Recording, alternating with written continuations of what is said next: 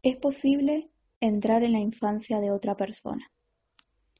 No hablo de inventar una historia lo suficientemente hermosa o triste o rara que nos dé la ilusión de estar unidos, sino de entrar, como entra la raíz de un árbol en la raíz de otro, cuando el espacio que los separa es poco. Hablo de troncos diferentes creciendo en un suelo común, en una misma dirección, de tal manera que no se podría derribar uno solo sin precipitar la caída de los dos. Se puede entrar así, no en un cuerpo, sino en la memoria de ese cuerpo, en la reverberación del impacto que tuvieron sobre él las primeras voces escuchadas, en su alegría ante la experiencia del contacto físico, del encuentro con las fuerzas tremendamente violentas de lo vivo.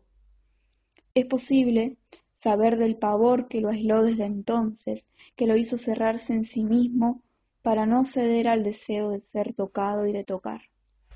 Quizá haya una forma de compasión o acuerdo capaz de traspasar la dura corteza de la propia vida, demasiado pequeña para abarcar la intensidad del mundo, tan extrema que sólo se soporta en compañía.